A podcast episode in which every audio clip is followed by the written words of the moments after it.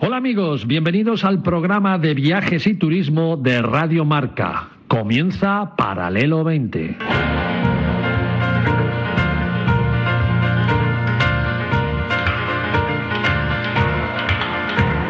Paralelo 20. Presentado por Marcial Corrales, David Agüera y su equipo de colaboradores.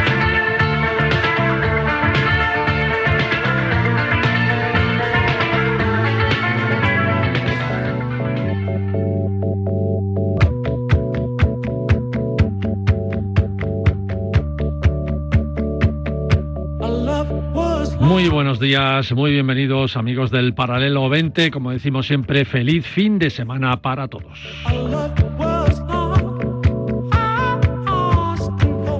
Tenemos un fin de semana en lo que se refiere a turismo muy movido en este programa y con muchísimo contenido. Para empezar os digo que mi compañero y director conmigo de este espacio al que todos llamamos y llamáis Paralelo 20, David Abuera está en la BTL, que es la Feria de Turismo, la FITUR de Portugal, recopilando entrevistas y contenidos para mañana domingo contarlo en esa versión del paralelo 20 dominical.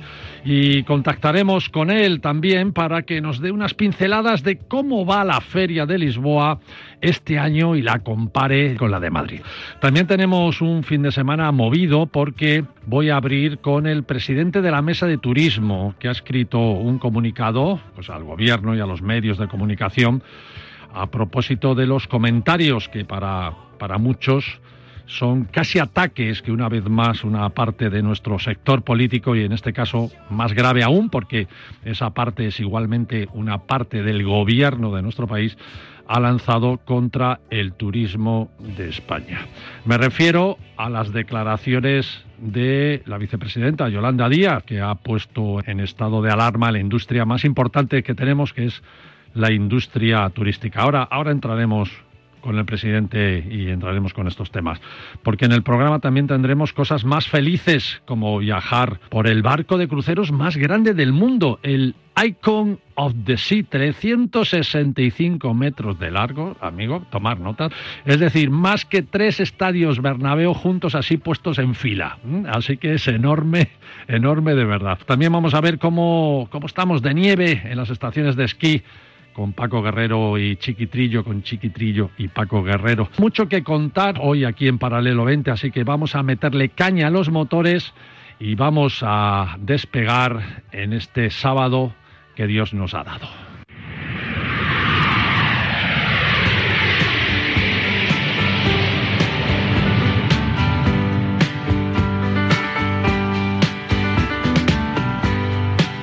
Like yesterday, long ago. Jane, it was lovely, she was the queen of my night. There in the darkness with the radio playing low Paco Guerrero y Isabel Trillo, ¿qué tal? ¿Cómo estáis?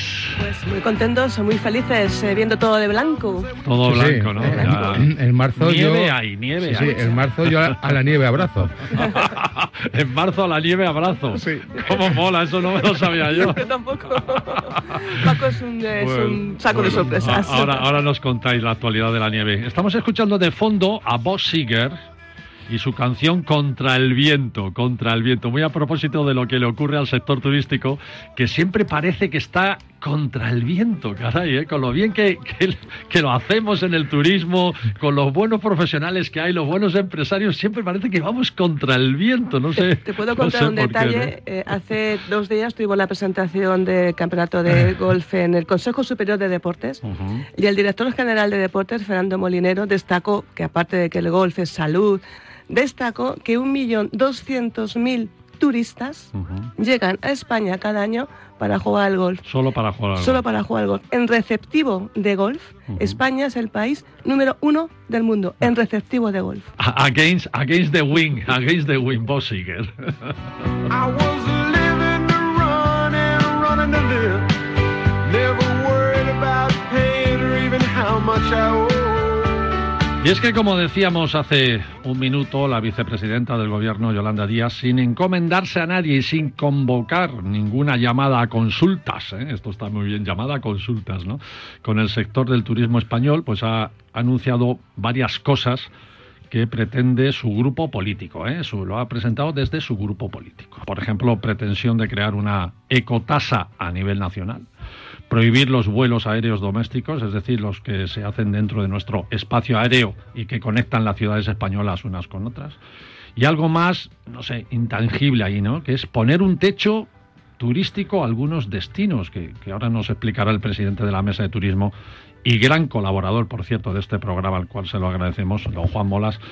Y a ver a qué se refiere con esto del techo tu, turístico, ¿no? Eh, creo que ya tenemos al presidente, al presidente de la Mesa de Turismo al teléfono. Presidente Juan Molas. Buenos días. Buenos días, presidente. Bienvenido aquí a tu casa, Radio Marca, como siempre. Muchas gracias.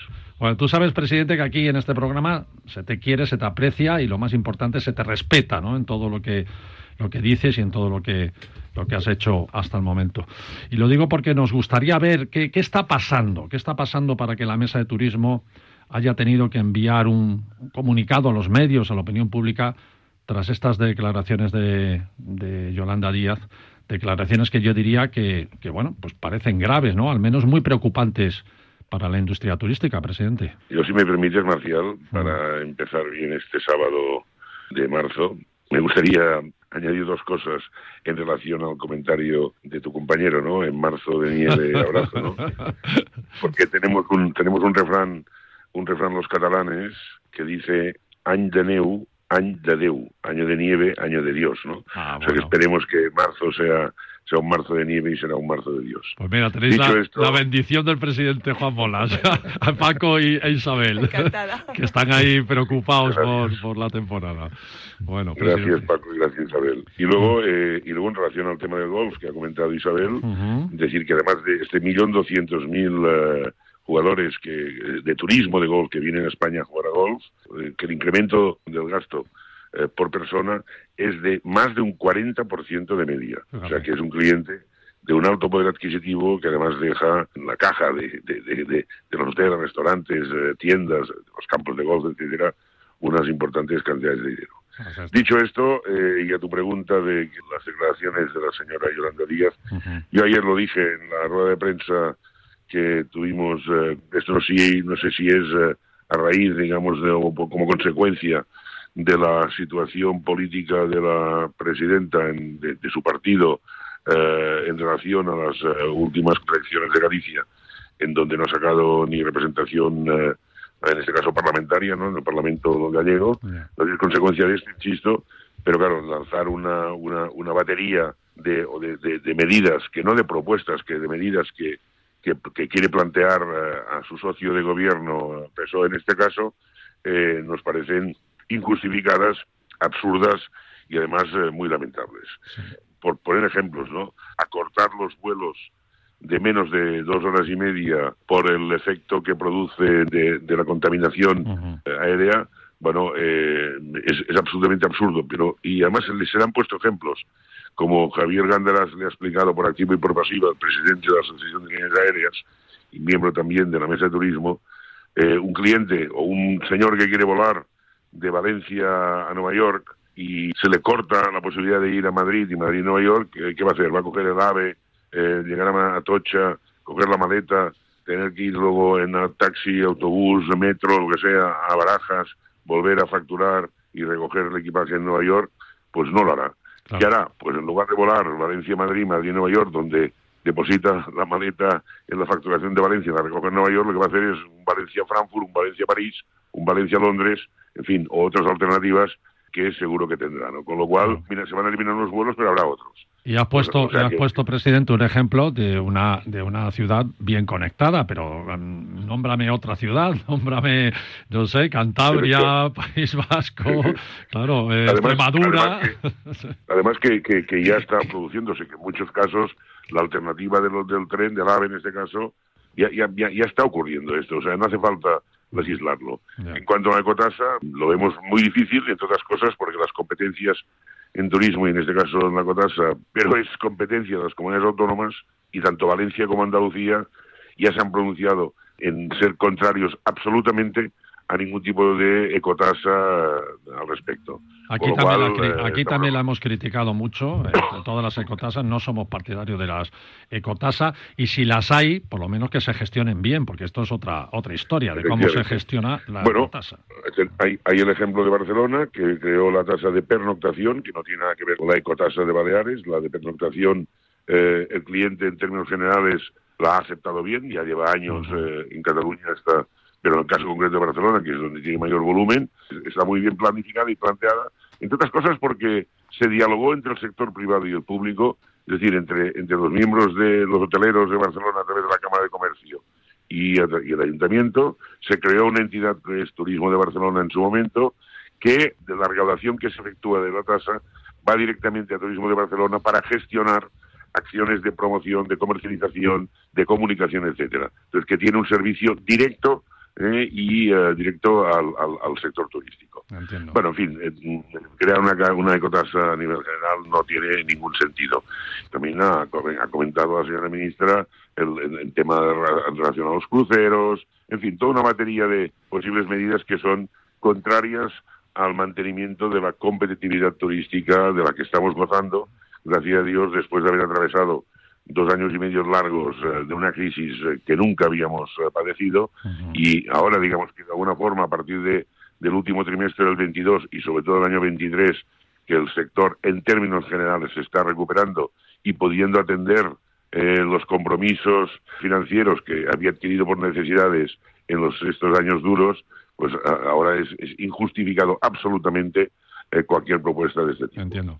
Bueno, a mí lo que, lo que no entiendo bien es que a lo mejor no es el momento, ¿no? A lo mejor están, están esperando a que presente todo esto eh, desde su mar y luego, y luego opinar, ¿no? Porque el ministro de Industria y Turismo no ha dicho nada, aunque la secretaria de Estado, en su reunión con la Mesa de Turismo esta semana, el pas- este pasado jueves, sí se ha, se ha posicionado, ahí hemos estado presente y ella se ha posicionado en el lado de defender los intereses del turismo por encima de, de- de cualquier propuesta que vaya en contra del turismo, ¿no? Yo creo que ahí ha sido contundente la secretaria de Estado, presidente. Sí, bueno, eh, tú estabas presente el jueves, ¿no? Y recordarás que yo le hice la pregunta muy directa, ¿no? Es decir, la preocupación que, que tiene el sector en términos generales sobre este tema y la secretaría fue muy muy muy clara en ese sentido. Es decir, eh, no, no se ha entrado eh, ni tan solo a, a plantearse eh, a nivel, digamos, de Secretaría de Estado de Turismo y del Ministerio, ¿no? Con lo cual, eh, bueno, yo creo que creo en la buena voluntad y en la palabra de la secretaria, de la secretaria de Estado, ¿no? Y, y, y- y, bueno, y, en fin, yo creo que, que lo que tenía que haber hecho la señora Díaz es pues llamar al sector, y yo ya dije también eh, eh, anteayer que llamar al sector no significa solo llamar a la mesa, la mesa y quizá, quizá otros interlocutores, bueno, para plantear, pues, diga, qué les parece, si buscamos unas alternativas de tal, tal, Claro, tal, porque claro. yo sé que eh, la señora Díaz lo llevaba en su programa político, pero bueno, nosotros nuestra política, nuestro partido político es el turismo, con lo cual nosotros defendemos eh, a, nuestro, a nuestro partido político y a nuestra y a, y a nuestra a nuestro sector y eh, en función de los intereses de defensa legítima y además siempre con la máxima cordialidad y buena voluntad buscaríamos soluciones, insisto, con un diálogo en una mesa y tal. Pero claro, la señora se descuelga con estas declaraciones eh, o con estos planteamientos sin ni tan solo eh, hacer una, una, una- un acto, digamos, de posibilidad de diálogo o de negociación. Claro, pero bueno, yo me imagino que llamar a la mesa de turismo, sabiendo que la mesa de turismo está compuesta por empresarios, por directores generales, grandes ejecutivos, presidentes de, de compañías y tal, pues me imagino que, que ella dirá, mira, yo no les llamo porque sé que se me van, se me van a, a oponer a mis ideas, ¿no? Y, lo que y lo que ella viene diciendo, pues eh, ya, ya lleva tiempo diciéndole. Lo que pasa es que cada vez que, que dicen añaden algo nuevo, ¿no? Porque esto lo de la ecotasa nacional yo no lo había escuchado y lo de parar algunos destinos turísticos y, ponerles un techo turístico, que esto esto qué significa que van a prohibir a, a grandes centros turísticos eh, o a grandes poblaciones que reciben muchos turistas a que a que reciban menos. Eh, ¿qué, qué significa esto del techo turístico para des- destinos, presidente? Bueno, tampoco, tampoco, tampoco lo entendemos. eh, o sea, Claro. Se supone que, se supone que es este planteamiento que tú acabas de decir, ¿no? Lo que hay que hacer es sentarse para buscar las alternativas de cómo crecer eh, en, en términos generales, de cómo poder recibir mayor número de clientes con mayor gasto eh, o mayores ingresos y sobre todo para favorecer aquellas zonas de España donde tienen muchísimas posibilidades todavía de crecimiento y sobre todo en poder encontrar las fórmulas para descentralizar las temporadas, que la carga de visitantes no se produzca en los 100 días o 120 días eh, que cubre de junio a septiembre y probablemente buscar alternativas de productos turísticos que los hay y excelentes. Yo lo dije también en la rueda de prensa, eh, no solo es el turismo de sol y playa, que es la columna vertebral de España en este sentido, pero sí también en el turismo de golf, en el turismo deportivo, en el turismo eh, gastronómico, en el cultural, en el religioso, en el de compras, en el de congresos, en tantos y tantos y tantos subproductos eh, turísticos que tienen eh, una capacidad y unas posibilidades, pero para ello hay que trabajarlo y hay que buscar alternativas. Yo lo que veo es que es que regiones como Castilla-León, Castilla-La Mancha, Extremadura, la, la misma Galicia, en fin, el, el norte de Asturias, Cantabria, en fin, muchas muchas eh, zonas de España tienen mucha capacidad de atracción, pero hay que trabajarlo, hay que diseñarlo y hay que hacer un plan de, de a medio y largo plazo turístico importante. Es ahí donde hay que, hay que es ahí donde se demuestra lo que es política turística y política de Estado. Está claro. Bueno, fíjate, la, la- algunos grupos políticos no se reúnen con los expertos de la mesa de turismo, pero tampoco se reúnen con otros sectores, porque, eh, por ejemplo, los ingenieros aeronáuticos, el Colegio de Ingenieros Aeronáuticos, respecto a los vuelos cortos, eh, también está de uñas, porque tampoco le han consultado, ¿no? Ellos han hecho un estudio paralelo donde se dice que, tan solo se ahorra el 0,05% de todas las emisiones en España si quitan los vuelos domésticos. Solo el 0,05 es el impacto que tiene a favor del, del CO2, ¿no? O sea, que, que es increíble. Y en lo referente solamente al transporte, solo al transporte, si eliminamos los vuelos cortos, solo se eliminaría el 0,13%. O sea, es que, es que no, no merece la pena, porque además han hecho un estudio paralelo que dice que para hacer toda para sustituir a los aviones hay que eh, renovar y hacer toda una infraestructura de vías férreas, por ejemplo. Solo la contaminación de CO2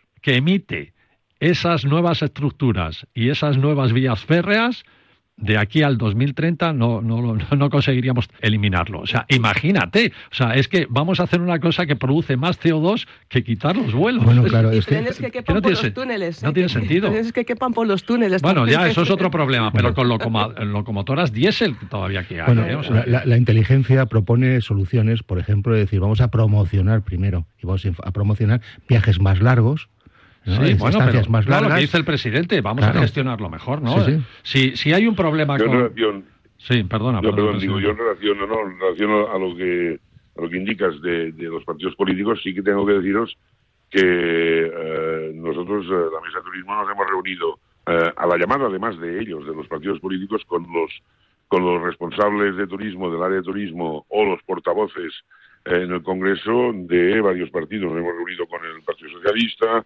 nos hemos reunido con Vox, con el PP, con Ciudadanos, eh, en su momento, ah, perdón, con Coalición Canaria, es decir, hemos tenido, hemos tenido contactos y les hemos planteado, le hemos anunciado las problemáticas eh, que nos encontramos y que han sido la base del estudio que presentamos el pasado jueves y que, eh, bueno, de alguna manera, además les hemos, les hemos enviado el estudio eh, que presentamos a los, a los medios de comunicación y a, y a todos los miembros de la mesa, digamos, como anticipo de lo que vamos, de lo que vamos a hacer, ¿no?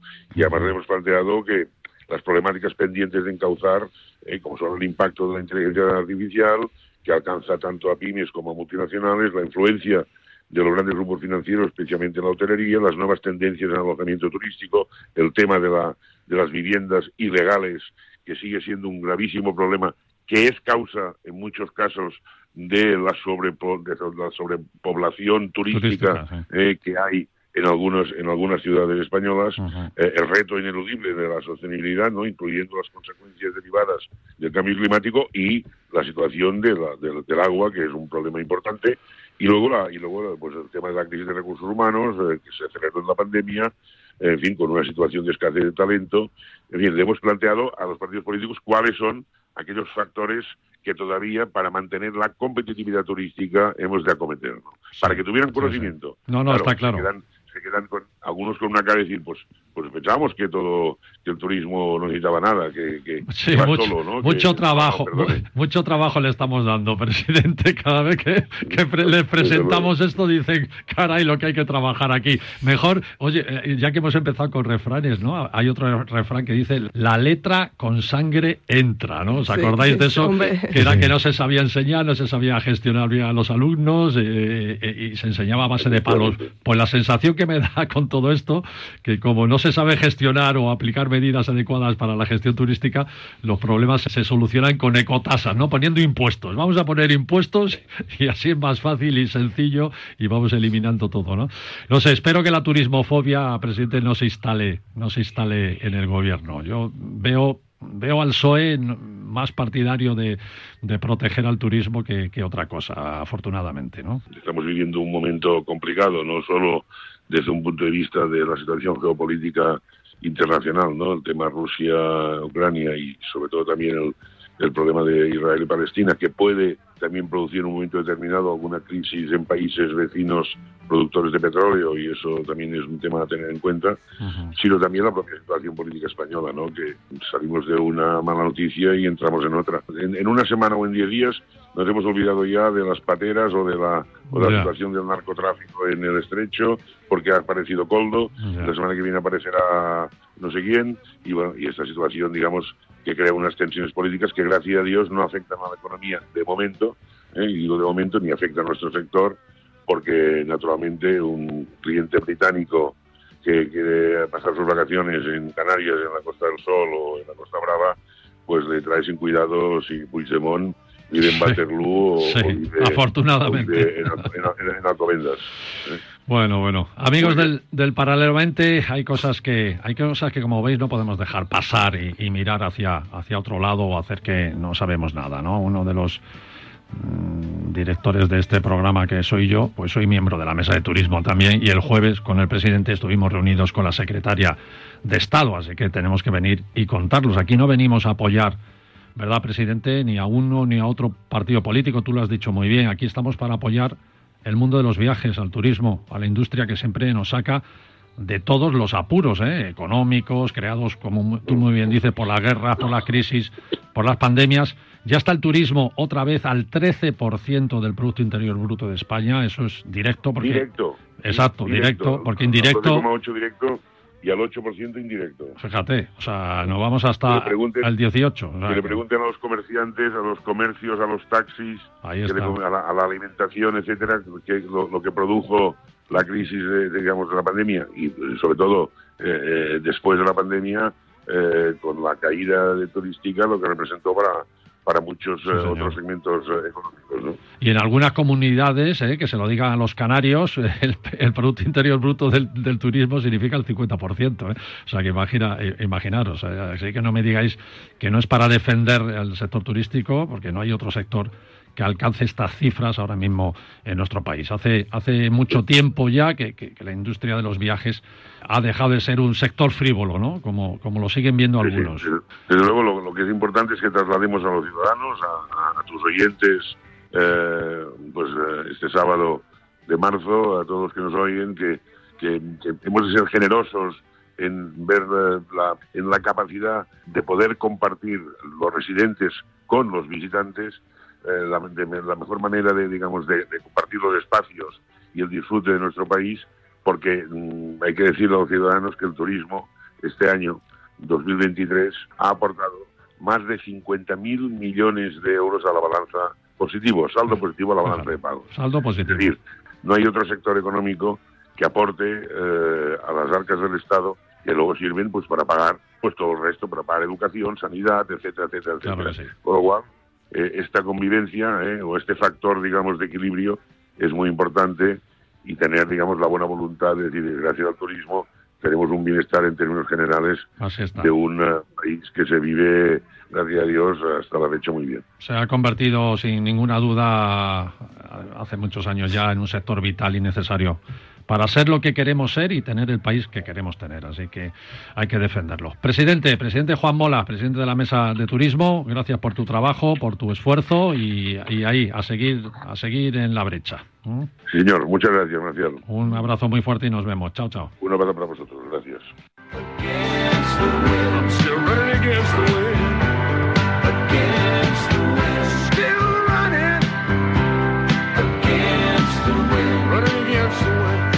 Paralelo 20, con Marcial Corrales y David Agüera.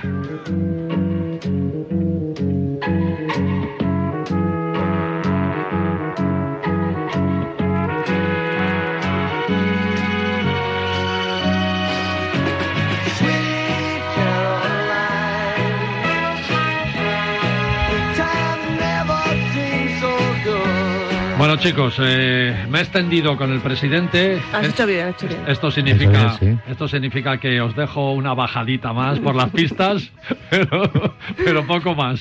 Pues- pues vamos Y a ir Y rápido, si recogemos, y recogemos. Así que vamos, vamos rápido. Yo creo que ha merecido la pena. Ha merecido Porque- la pena Sí. porque... Porque el sector está, bueno, teníais que haber visto eh, la mesa de turismo reunido con la secretaria de Estado el, jue- el jueves, ¿eh? Imagino, Bueno, imagino. la- la- en la nieve ya tuvimos un... No, la secretaria de Estado estuvo muy bien, ¿eh? hay que, hay que, todo hay que decirlo, ¿eh? estuvo francamente bien y dio mucha tranquilidad, pero caray, es que el sector está muy Bueno, preocupado. Sí, sí, bueno, ya, eh, eh, en, la nieve también tuvimos ya una experiencia de, de que imponer un impuesto que se llamaba el impuesto por cable. No, no, aquí impuestos. Eh, eh, bueno, en, en la parte de Aragón eh, no triunfó al final, porque tri- triunfó la lógica y evidentemente no, no, no cabía un impuesto por cable. Lo que hemos dicho, la letra con sangre sí, entra. claro. No, y a final de mes tenemos un congreso de turismo, de turismo de nieve en Andorra y que se analiza todas estas cosas y muchas cosas más que también te lo, te lo contaremos al final de, al final de este mes. En el, The Mountain Likers se llama el congreso. Bueno, Es Este bienal. congreso. Actualidad, Pero venga, la actualidad. Venga. Nieve, tenemos nieve por todos lados, menos en la, en la, en la zona central que tenemos solamente eh, Sierra de Beja, La Cobatilla, en Salamanca abierta. Lo demás, todo abierto. Es más, hay tanta nieve que hay incluso eh, avisos de problemas con aludes. Vaya. Sabes que la acumulación de nieve en algunas estaciones están avisando que cuidado con los fuera pistas, sobre todo por los aludes. Bueno, eso siempre, los aludes, hay que avisaros a los que os gusta salir de las pistas que están balizadas y que están pisadas y que están señaladas en las estaciones, porque las pistas están muy bien diseñadas, se vigilan mucho las estaciones este tema de aludes Sí. y además se provocan para que no Para que no para que no surjan así de repente y no hay que tener ningún miedo a estar en la estación, pero estate en la estación, no te, no te salgas, no te claro. vayas por ahí por el monte, por los bosques y tal, porque ahí pues te puede pasar cualquier cosa. sé que mola mucho ver estos paquetones de nieve, Claro. pero si no están balizados, mejor no salgas. Por supuesto. Pirineo franceses, eh, hay que aprovecharlo pronto porque la mayoría de estaciones cierran antes de Semana Santa. Y de Pirineos franceses te voy a traer tres ofertas importantes para lo, para lo próximo, que va a ser en MP, que son las estaciones de Pirineo francés que están justo más o menos en el centro. Weekend Spring Mountain. Perdona, perdona, perdona, perdona. Esos son palabras. Hablan castellano, en castellano. Se llama, es decir, fin de semana Vale. de, de primavera en montaña. Y te ha faltado L. L. Claro. Pues fin de semana de primavera en montaña, L, dos noches de- con alojamiento más dos días de forfait a partir de 110 euros por persona. Mira, por ejemplo, esto de Semana Loca de Marzo, eso sí, Eso sí. se entiende, ¿no? Eso se entiende. Y son seis días de forfait, siete noches de alojamiento por 210 euros por persona. Y 210 euros. Todo eso en Una- Pirineo francés. en Una semanita. francés. ¿eh? Y ahora, Semana Santa, que se acerca ya, del 27 de marzo al 1 de abril, el 30% de descuento en los forfait de 3 a 5 días. Y te digo dónde hay que reservarlo, en www.n-py.com, que es enpi.com, y barra es vacaciones Pirineos, ofertas especiales.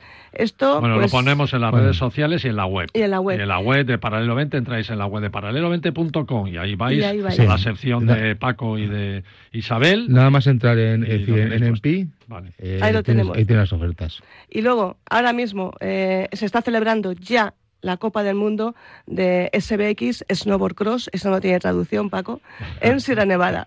Y bueno, tenemos leyendas Esa de te la ha devuelto. Bueno, bueno, bueno, bueno. Te la ha vamos, a ver. devuelto. Va- va- va- vamos a ver que todo tiene traducción en esta vida. Bueno, ¿eh? sí, los, los de las tablas, ¿no? Lo de las Lo de tablas. las tablas y lo que- Bueno, sí, la verdad Los es que- locos de las tablas. Los locos Sí, de sí, las bueno, tablas. sí, sí, es curioso porque, porque yo creo que, que en, este, en este campeonato es decir, eh, están la- las glorias que empezaron en el 2012 cuando fue el campeonato junior de, de snowboard snowboard cross en Sierra Nevada. Ajá. Y ahora vienen aquí como, como grandes figuras. Y empezaron, es que, es que si miras, miras quién participó entonces y mira quién está ahora, oye, que coinciden un montón de ellos. Sí, Seguro, sí, sí. ¿no? Sí, sí, sí, Con unos cuantos añitos y Bueno, algunas cuantas medallas. ¿cómo va, ¿Cómo va ese campeonato, esa Pues preparación? eh, ahora mismo, eh, el viernes fueron las, eh, las previas, hay 107 riders de 19 países. 107. 107 Sí, riders de cómo 19 mola. países. Sí, sí. Y tenemos a Estados Lucas Unidos trae Eguíbar. 15. Sí, Oh, sí, sí. Italia 17. España, Austria, Canadá, Alemania y Suiza, 7 cada uno. España y República Checa son los que menos aportan con cuatro, pero Cuatro entre ellos tenemos a Lucas Eguíbar, A que ganó hace dos años la Copa del Mundo y que está en sexta posición. Vamos, Lucas. Vamos ahí, Lucas. Está, digo, ahora mismo, eh, a las 10 de la mañana empezaban las clasificatorias tanto de hombres como de Bueno, de- mujeres. defiende título, ¿eh? Defiende título. Defiende Lucas título, no defiende ganó. título. Ya, ya, ya, sí, sí, sí. Y mañana domingo, que es el último día de competición, ya la final eh, directamente, empiezan las carreras con la inspección técnica a las ocho y media de la mañana. A partir de las 9 entrenamiento y a las 10 las rondas clasificatorias. Para las de once y media a doce y media la gran final de Snowboard Cross en, en Sierra Nevada. Y hay que decir que, las- que Sierra Nevada, la estación, ha preparado, lo ha preparado todo muy bien para Sí. que la gente suba a verlo. Es Sí, decir, sí. No, no tienes por qué subir a esquiar. Si no quieres, vete, sube, Puedes- sube a Sierra Nevada a ver el campeonato Es- que está muy bien preparado. para que- Exactamente, exactamente, porque, porque hay un, un telesilla El es de decir, que está preparado para, para ir sin esquís, puedes ir andando perfectamente. El de Borreguiles lo coges, ves la... además es que es impresionante porque está, está es decir, el circuito, el circuito se ve muy bien desde las gradas. Y es, No, eh, no, bueno, es que es espectacular. Es, es espectacular. Para mí es la prueba que más me gusta. Para Sí. que, sí, La para más que- emocionante. para el que no sepa, eh, hay eliminatorias. Estas eliminatorias van de cuatro en cuatro eh, rider, corredores. eh, se eliminan dos y pasan dos a la siguiente ronda. Entonces tenemos, pues fíjate, si partimos de 117, bueno, al principio hay un poquito 107. de 107. Bueno, 107 entre hombres y mujeres. mujeres, sí, claro, Pero es que claro. tenemos las dos. Ya, bueno, Eh, realmente son 66, 67 hombres y 40 mujeres. Ujú. Y 5 euros la entradita para subir a ver la grada. Un minuto más. os doy para que contéis lo último. Pues cuenta Astún, que has estado en Astuna este fin de semana. Bueno, y- pues eh, Astún, un poco, un poco, de- me he quedado un poco defraudado de Astún. ¿eh? ¿Sí? Eh, Sí, sí, sí, sí, sí. Eh, creo que les ha venido muy grande la- el aluvión de gente que tuvieron. Ah, bueno. Sí, Claro. ta- tardé O sea, una. sí, Vienes defraudado del éxito. del éxito. Sí, sí, no. Es que claro, estaba nevando y la gente dice, oye, pues me pongo los esquís y me voy a esquiar.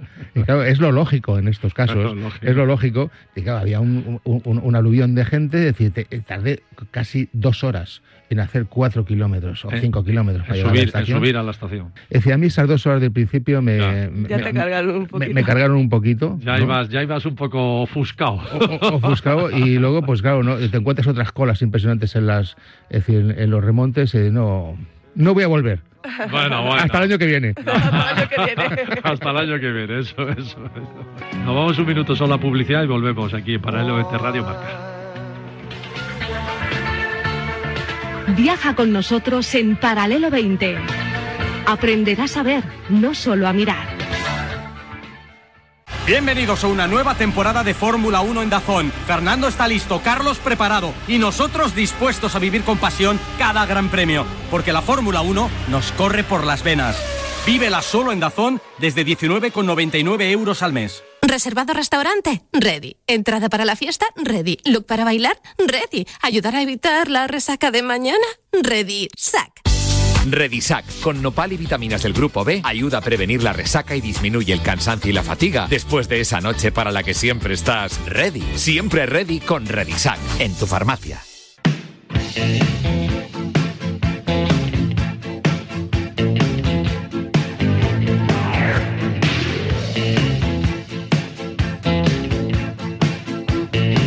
Paralelo 20, con Marcial Corrales y David Agüera. Bienvenidos de nuevo amigos después de este pequeño corte publicitario. Ya estamos conectados con Lisboa, ya estamos ahí con David Agüera, desplazado a la Feria de Turismo de la BTL, ahí de la Feria de Portugal. Querido David, ¿cómo estás? Buen día, buenos días, ¿cómo estamos? Buen día. ¿Cómo estás ahí como reportero dicharachero ahí en medio de la feria estos días, esta semana? estamos a puntito de, de entrar en este tercer día de feria. Eh, sabéis que es una hora menos en, en Portugal y la feria arranca a las 10 de la mañana. Eh, estamos a puntito de disfrutar de ese tercer día, que hay una cosa curiosa, eh, que no sé si sabíais, os lo cuento, que este año la BTL, la Bolsa de Turismo de, de Lisboa, eh, ha hecho un planteamiento nuevo con respecto a lo que quiere eh, en cuanto a la promoción de, de esta feria de turismo para, para el destino local, para el, el cliente local, y abre hasta las 11 de la noche. Caray. O sea, la feria está abierta hasta las 11 de la noche. Oye, pues- Hoy, hoy sábado y ayer viernes estuvo también abierta hasta las 11 de la noche, porque han puesto entre los pabellones, aquí son cuatro pabellones, lo que tiene esta Feria Internacional de, de Lisboa, y han puesto entre los pabellones multitud de em, propuestas gastronómicas y de ocio para que vengan a pasar aquí los lisboetas o los portugueses, pues eh, la tarde y la noche y cenen y disfruten de los pabellones. Oye, o pues sea, que es una propuesta muy interesante. Muy interesante, me parece una idea magnífica y seguro que empezarán a copiarlo el resto de las ferias, ¿eh? Seguro, seguro, seguro. La verdad es que BTL, a pesar de ser una feria eh, que arrancó pequeñita, ha cogido mucho peso en los últimos años, tuvo un frenazo ahí, con, con, bueno, pues como todas las ferias, con, con la- el, maldito, el maldito COVID, eh, pero eh, es muy innovadora, cambia mucho y, propone cosas muy, muy diferentes. Por ejemplo, este año otra de las sorpresas con las que nos hemos eh, despertado el, el primer día de feria es que con tu pase, con tu pasaporte BTL, eh, optabas a eh, más de 400 premios. Eh, se hace un sorteo eh, diario y puedes disfrutar de fines de semana, de viajes, de vuelos. O sea que mm, hay una, una propuesta muy interesante y eso va a suponer, dicen todos los expertos, que cuando termine la feria haya récord histórico eh, de visitantes a, a esta BTL. Sin duda. Oye, mañana tendremos un especial BTL con todo lo que estás ahí grabando durante esta semana para tener ahí unas buenas entrevistas y, y- y que sepamos qué, no- qué innovaciones hay, ¿no? Aunque ya estás adelantando alguna de ellas. Pero danos unas pinceladas de lo que más te ha gustado estos días, de lo que estás viendo, lo que más te ha impresionado. Bueno, eh, que me impresiona, me impresiona eh, siempre y, y me parece que es eh, de admirar que eh, Portugal apuesta siempre por eh, destinos nacionales. Es verdad que hay muchísimos destinos internacionales, luego te contaré algunos de los que han venido que me han sorprendido, pero aquí el destino invitado, sabes que en, en Fitur, por ejemplo, eh, el destino que se invita siempre es un destino internacional. Eh, aquí el destino es nacional, siempre es un destino nacional. En este caso es eh, Coimbra y Aveiro, que son los dos destinos que son eh, los eh, principales o los eh, socios principales de esta feria. Y me llama mucho la atención porque el primer eh, pabellón, sabes que son cuatro pabellones, y el primero es solo Portugal. O sea, mm, todo lo que te ofrece Portugal lo vas a encontrar en el primer pabellón. Y me parece que es una forma bastante interesante de llamar la atención para todos los que eh, venimos a la feria, porque para llegar al cuarto, aquí sí que tienes que ir pasando por todos los pabellones, con lo cual el 100% de la gente que llegue a esa fe- Feria Internacional de Lisboa, eh, que además es un- es un espectáculo, va a ver siempre Portugal lo primero. Ah. Todos los destinos de Portugal, donde está un, un- ah, Sé que te gusta mucho el destino, me encanta el pabellón que han hecho Alentejo, me parece que ha hecho un pabellón maravilloso. Saben, sabes tú, porque además te gusta y te Me pasa gusta. como a mí, que es un destino poco conocido, pero que te ofrece absolutamente de todo. Así es. Eh, y que y el, y el pabellón o el, o el stand que ha montado eh, Alentejo me llama muchísimo la atención. Evidentemente el pabellón, el, el stand de Lisboa es muy llamativo. Eh, y después me ha gustado mucho eh, las propuestas de playa que tiene eh, Portugal a la entrada también, eh, porque mm, estaban cargadas de show cooking. Y durante las dos primeras jornadas de, de feria hemos podido degustar algunos de los platos típicos que se hacen en Portugal. Y, y me parece que también es una iniciativa nueva, que eh, aquí no se había tratado mucho, el tema de traer a grandes cocineros portugueses para hacer propuestas gastronómicas. Y en el día de ayer y antes de ayer ha sido un exitazo eh, Qué de bueno. presencia de, de gente comiendo productos típicos de aquí. Que bueno, me imagino que los destinos muy, muy para los portugueses también, ¿no? Eh, ahí destacando en la BTL lo que tú estás comentando, pero me imagino que Madeira también tendrá una- un buen stand, Azores, eh, o sus propias ciudades y provincias, pero también destinos que son que fueron más colonia, ¿no? Yo me imagino que Brasil también tendrá una fuerte presencia en Portugal, Cabo Verde, Mozambique, Macao, ¿no? Estos destinos que a veces no los apreciamos aquí en la Fitur y sin embargo para los portugueses tienen mucho significado, ¿verdad? Sí, desde luego, eh, Macao siempre es un... eh, a mí me llama mucho la atención, llevo años viniendo a BTL y siempre me, me llama mucho la atención porque parece que cuando me voy de, de Portugal me olvido de Macao. Y cuando me vuelven a hablar de Macao es como un descubrimiento nuevo porque, eh, claro, el que no lo conoce te vuelve la cabeza loca, ¿no? El concepto Macao te vuelve un poco la cabeza loca, ¿no? Yo creo que algún día tenemos que explicar bien qué es Macao Sí, sí. Porque, porque es una cosa que, que- que a nosotros se nos escapa de, de- de la cabeza, ¿no? Cuesta ponerlo en Eh, el mapa, ¿eh? Cuesta ponerlo Sí, en el mapa. Cuesta- y, el, y, el, y el concepto de turismo que tienen, ese concepto de juego que tienen, que es un juego para el turismo, turismo turismo para el juego, me, me da igual, que es mm, una cosa, bueno, muy diferente, ¿no? A lo, a lo que nosotros conocemos en propuesta. Bueno, pues está Jordania, está las, Seis- las Seychelles, está Vietnam, está Italia, está Guatemala, yo qué sé, están eh, Perú, Venezuela, Cuba, eh, Uruguay, bueno, están eh, muchísimos destinos con todos y cada uno de ellos eh, nos comentaban desde Turismo de Portugal que se amplía eh, vuelos durante todo este año. Con alguno de ellos se pone vuelo regular desde Lisboa y, y Oporto, por lo cual es eh, una noticia maravillosa para los portugueses. Y están, están luchando este año eh, en un concepto que también te va a sonar, que es que el portugués, a diferencia del español, viaja en verano. El portugués no viaja a lo largo del año, se centra en, en los dos meses de verano. Nosotros hemos eh, diversificado nuestros viajes y hay mucha gente que prefiere hacer en marzo o en octubre, bueno, se va organizando, ¿no? Pero los viajes internacionales el portugués lo hace en julio y agosto. ¿Qué están intentando? Pues que romper esa estacionalidad y que viajen durante todo el año y por eso las grandes compañías de, de vuelo están apostando por poner vuelos regulares a, a estos eh, destinos.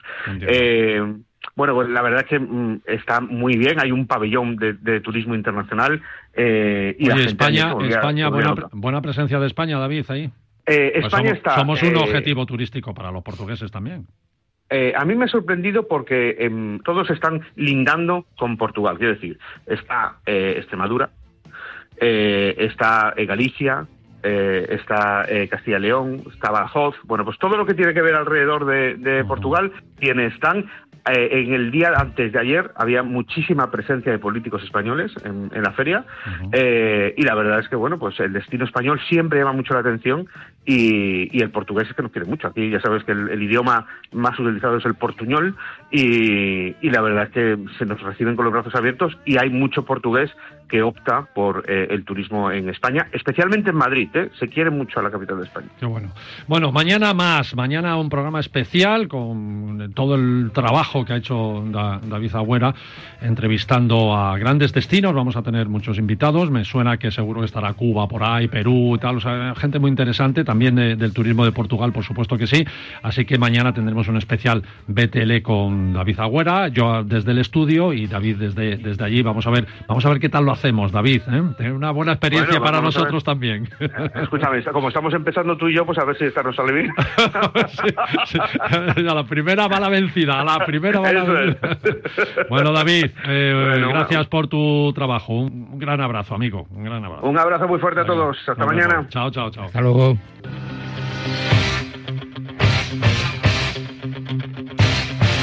Esta es la musiquita del escaparate de Travel Zoo. Una semana más los amigos de Travel Zoo nos han mandado las ofertas mejores del mercado. Ya sabéis que Travel Zoo tiene un equipo de expertos que recopilan todo lo que hay en el mercado y te lo mandan a tu mail. Te mandan ahí las 20 mejores ofertas que han encontrado que ellos consideran que te van a gustar.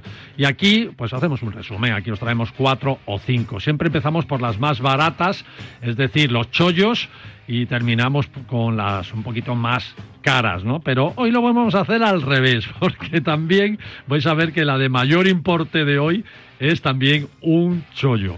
Eh, nos vamos a Turquía, ¿eh? apuntaros, sabéis, Isabel y Paco. Turquía, a ver qué os parece. 11 días recorriendo lo mejor. Estambul, Capadocia, hacemos un crucero por el Bósforo, vamos a ver la- las piscinas naturales de Pamukkake, eh, vamos a estar en Ankara, Éfeso, vamos a ver la ciudad de Troya, o sea, lo que es un Turquía casi casi al completo, pues están incluidos además en este precio los vuelos desde España, los alojamientos en hoteles superiores, todos los días tienes tu desayuno, también te incluye seis cenas y por supuesto las entradas eh, y los guías a los principales sitios turísticos.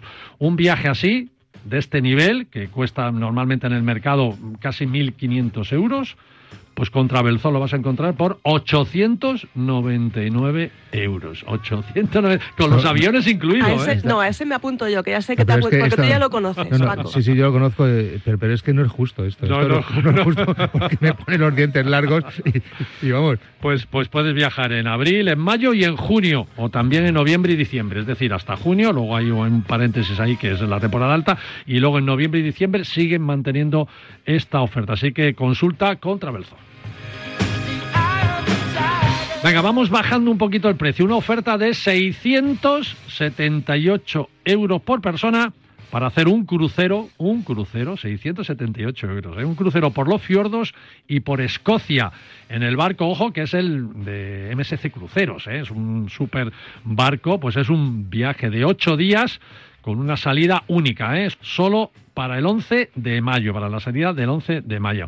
Si quieres otras fechas, pues puedes consultar otros precios, pero esta oferta de 678 euros es para la salida del 11 de mayo. Dicen que es una de las mejores, de los mejores meses mayos para hacer un viaje por, por, los fiordos, así que yo creo que es bueno. Se sale de Londres, tocas dos puertos en Escocia y luego te vas a los fiordos ya para volver a Londres al octavo día. Los vuelos a Londres no están incluidos en esta oferta, pero el crucero es en pensión completa, así que pagan los 678 y ya no tienes que pagar más. Otro superchollo de Travelzó por 239 euros, cuatro días en Lisboa. Mira, hemos hablado de la BTL, pues cuatro días en Lisboa. Por ese precio, ojo, que te incluye el avión ida y vuelta por 239 euros. Avión y vuelta, tres noches en, en un hotel eh, con eh, superior, en habitación de lujo, en habitación de lujo con desayuno diario, cesta de frutas de bienvenida, nada más llegar, y te hacen un descuento del 10% si comes en el restaurante del hotel. Vale, encima. Me parece buena Así idea. que son precios para, para este mes de marzo y el que viene de abril. Consulta incluso disponibilidad, porque si hay disponibilidad en Semana Santa, a lo mejor puedes ir incluso en Semana Santa. Recuerda, 239 euros por persona con el avión incluido. ¡Wow! Y la última de hoy, venga, mucho más económica todavía. Ahora solo por 112 euros, 112 euros para dos personas, es decir, a 56 euros cada uno, si te vas a Toledo. Qué bonita es Qué Toledo, bonita, qué bonito. Toledo. Te alojas una noche en el Hotel Layos en el campo de golf. Hombre, ahí- en un ahí lo campo de conocemos golf, bien, ¿eh? lo Lo conocemos bien. bien. Con parking gratis, por si te vas ahí con tu coche y dices, "Me me voy a Toledo en mi coche. Pues el parking del hotel lo tienes gratis. Y ojo, que incluye también entradas al parque temático de Puy du Fou. Qué Anda, que puedes ir, por eso eh, la oferta es Toledo, porque puedes ir a Puy du Fou para disfrutarlo de día y por la noche, si quieres, puedes asistir también al espectáculo del sueño de Toledo pagando tan solo un suplemento de de 17 euros, ¿eh? así por persona. O sea que, repito, 112 euros, dos personas, ¿eh? con hotel y Puy du Fou incluido. Pero, como siempre decimos, nada de esto es real si no eres socio de Travelzoo, porque son ofertas solo para los socios de Travelzoo. Y resulta que ser socio de Es Travelzoo es súper fácil. Es Te fácil. apuntas, es gratis. y es gratis, ya está. es gratis, así que. Yo, yo- ya yo- sabes. he hecho mis cuentas, ¿eh? Travel- He. Por 2.000 euros te haces 24 días de viaje sin parar, empezando, pero hay que hacerlo bien, ¿eh? Empiezas por Toledo, luego te vas a Lisboa, luego te vas a los fiordos y acabas en Turquía. Fíjate, y por el 2.000 euros 2.000 euritos, te tienes unas vacaciones 24 días. ¿no? 24 días. Qué bueno, qué bueno. Bueno, ya sabéis, travelzoo.com.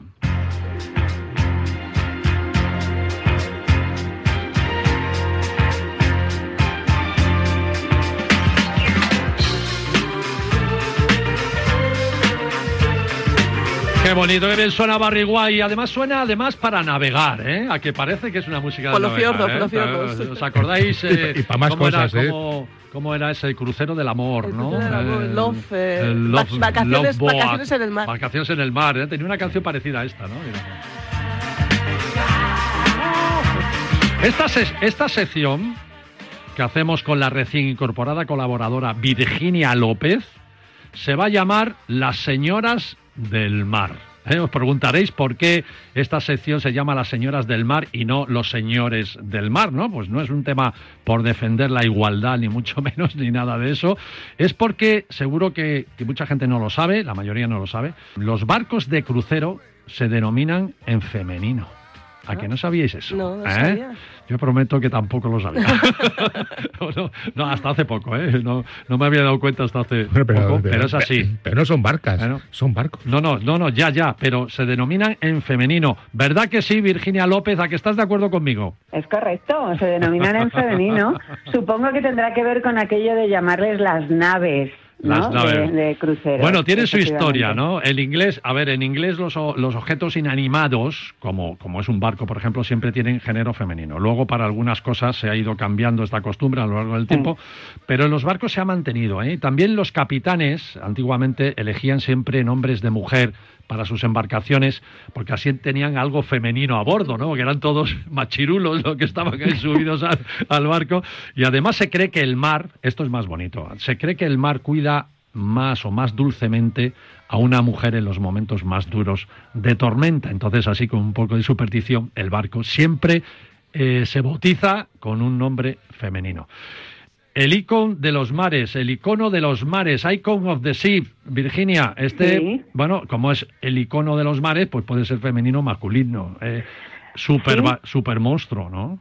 Supermonstruo de los mares ese- en este momento eh, es el barco de cruceros más grande del mundo. Más hasta grande que del lo hasta que lo desbanque muy probablemente otro barco de la firma Royal Caribbean que son los que se llevan año tras año este no este título no Sí, digamos la de Royal el- Caribbean, o sea, se supera, Correcto. se supera a sí misma. Efectivamente, tiene una gama de barcos, pero siempre está construyendo, siempre quieren tener este, el barco más grande del mundo. Bueno, al final son barcos de más de 360 metros de, de eslora, van sumándole un metro o dos ¿no? en cada barco y así, pues eso, tienen el barco más grande del mundo. Por cierto, que hablando de, de lo que comentabas, ¿no? De- del femenino en el tema de los barcos, siempre tú sabes que es una tradición de que haya madrinas para bautizar a los barcos ajá. y este en concreto ha tenido padrino. Sí, señor, y además muy de radio marca, muy de marca. Porque ha sido. ¿quién ha sido? Desvélanos la Messi. sorpresa. Messi. Ha sido Lionel Messi, Me- efectivamente. Messi, el padrino del barco del- de cruceros más grande del mundo, el Icon of the Sea, ¿no? ¿Y qué, qué hizo Messi? ¿Qué hizo? ¿Con la Bueno, botella pues- champán también o qué?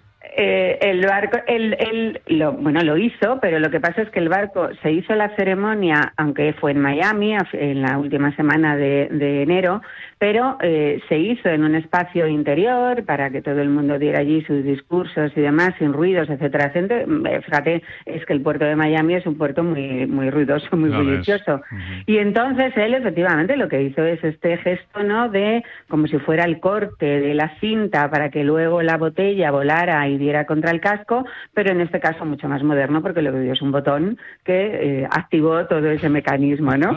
Eh, es curioso porque él lleva ya más de seis meses, ¿no? En, en Miami, si no me equivoco, vosotros lo sabréis más, pero no, no fue capaz de articular una sola palabra en inglés, él, él dio sus, sus palabras Bueno. en, en español Bueno. y sus pocas palabras en español, todo se ha dicho, pero iba, ahí estaba el equipo en completo, todos llevaban ese, la camiseta rosada, ¿no? Esta que llevan rosa, de color Sí, chicle. del, del y- Miami, y- ¿no? Del equipo de fútbol. de efectivamente del equipo de fútbol de Miami y, eh, y la verdad es que bueno pues el, el barco es impresionante han hecho una, una serie de cambios con respecto a todos los anteriores no Eh, los espectáculos son son nuevos eh, esa zona digamos de, de esa piscina donde tienen los espectáculos acuáticos, ¿no? Con los clavadistas que se tiran y demás. Sí. Eh, esa era una zona exterior en, en, el- en todos los barcos anteriores, ahora lo han hecho interior para, para que las inclemencias del tiempo no hagan que tengan que cancelar ¿no? esos espectáculos que a veces cuando está navegando ha ocurrido. Y, mm, y efectivamente es un barco mm, que hay que verlo. ¿eh? Bueno, bueno. Eh, a pesar de lo grande, créeme que tienen tan estudiados los flujos mm, de las personas dentro del barco que no tienes la sensación de, de aglomeración de, en de ningún agobio, momento. ¿no? Fíjate, son como dos barcos. Imaginaros dos superbarcos de crucero, de todos estos que veis en las fotos y en las películas, dos como pegados. o sea, tú, ima- o sea, cuando ves el barco, parecen dos, dos barcos de crucero, dos buques de crucero pegados uno, uno al lado del otro, y así es de grande. O sea, es como dos, dos barcos de crucero increíble. ¿eh? Además, ha costado, eh, me, me he informado, ha costado más de dos mil millones de dólares. Correcto. Amiga. Lo que ocurre luego es que este barco es el primero de una serie Mm. eh, que ahora, mm, pues, pues es que ahora inaugurarán otro en, en el mes de julio que se llamará el Utopia of the Seas. Eh, estos, estos barcos son parte de una serie, entonces ya el segundo y el tercero de la misma serie ya no cuestan lo mismo, porque claro, todo lo que es la parte de la innovación ¿no? De la, la Claro. primera vez que lo implantan es más caro, luego ya todo esto se hace casi en serie. Mm, o sea que va a haber dos barcos más. Va a haber más de cada, de cada serie. eh, esto ya por economía de escala, ¿no? Las compañías hacen este tipo de cosas. Esta es una serie nueva y se llamará la serie Icon. Los anteriores más grandes del mundo son los de la clase Oasis. Y, y esos ya llevan unos cuantos. Acaba de anunciar que, que construyen el séptimo de esa serie. Caray. O sea, es una compañía. Además, estos barcos siempre han estado pensados más para los entornos del Caribe, ¿no? Que es Sí. donde comenzó el tema de los cruceros. Eh, pero, pero en fin, eh, está dividido por vecindarios. Quiero decirte, con esto te digo todo. Como los barrios, como las ciudades, ¿no?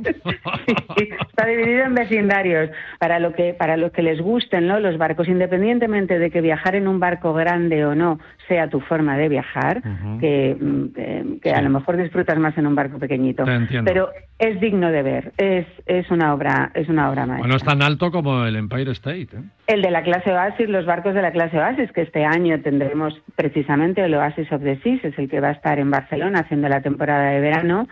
Estos barcos requieren dos terminales en Barcelona para Para- subir y bajar. Para atracar, para atracar. Sí, sí, sí. ¿Cuánto tiempo pasa para que se hagan obsoletos? No, no, mucho. O sea, hay barcos eh, que están navegando construidos en, en los años 80. En los años 80. Ay, ¿no? sí. Claro, sí, sí. Ahí 40, está- 50. Y están Con geniales. 40 años. sí, 40 con años 40 más o años. menos es lo que, lo que va a durar un barco. Pero, es- pero te voy a decir no porque no pudieran navegar, es que ahora hay unos requeri- requerimientos, obviamente, sí. en los temas de medioambientales Sí, que hacen que entonces no puedan navegar en determinados sitios que tienen una O sea, más costoso, normas. sea más costoso reformarlos, por eso ah, con la Claro. pandemia muchos se han eliminado y se han ido a, ahí a Turquía Correcto. al desguace y todo esto. Sí, sí, sí. Correcto, porque los barcos llevan unas, o sea, son estas compañías son muy rigurosos en el mantenimiento de los barcos y entonces efectivamente los barcos podrían durar muchísimo, pero obviamente ya los barcos se construyen de otra manera, tienen unos requer- requerimientos medioambientales y de comodidad ¿eh? para, para, para los pasajeros y para la tripulación. La tripulación ya no viaja como se viajaba antes, que iban casi en camarotes comunes muchísima gente, ahora no. Eh, lógicamente, es decir, se ha modificado mucho No, la todos, todos maquinaria con de balcón, todos con balcón, o sea que Y claro, y la máquina y, y las cocinas y eh, mucho, muchas cosas han cambiado. Virginia, a ver, quiero que estés más veces aquí, ¿eh? Yo sé que es culpa mía, pero Sí. también hemos tenido Fitur, hemos tenido Claro, programas claro. grabados, co- comprados y tal, y es muy muy complicado, pero vas a estar más a menudo aquí porque el Por mundo supuesto. el mundo de los cruceros es fascinante y tú eres la mejor embajadora eh, que conocemos, así que mm, Muchas aquí- gracias. Aquí, aquí te quiero. Ahí estaré. Un beso muy fuerte, Virginia López, Un- eh, nuestra experta, nuestra experta en cruceros y, y que además seguro que, que te vas a embarcar la, sema- la semana que viene, seguro, ¿no? Tal cual, la semana que viene embarco en un celestial por las Islas Griegas. Ay, qué envidia me das. Bueno, Ale, un besito. Chao, chao. Chao, chao, adiós.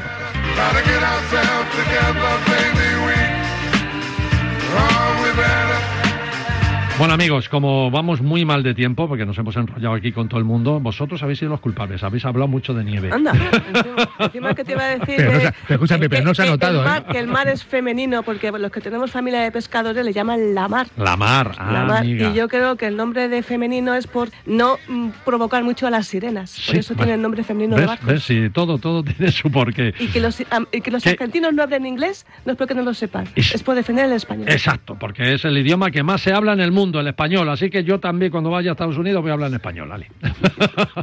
nos vemos, nos vemos mañana con ese especial de la BTL con David Agüera allí desplazado en Lisboa y os vamos a contar todo lo bueno que tiene la feria. Eh, chao, chao.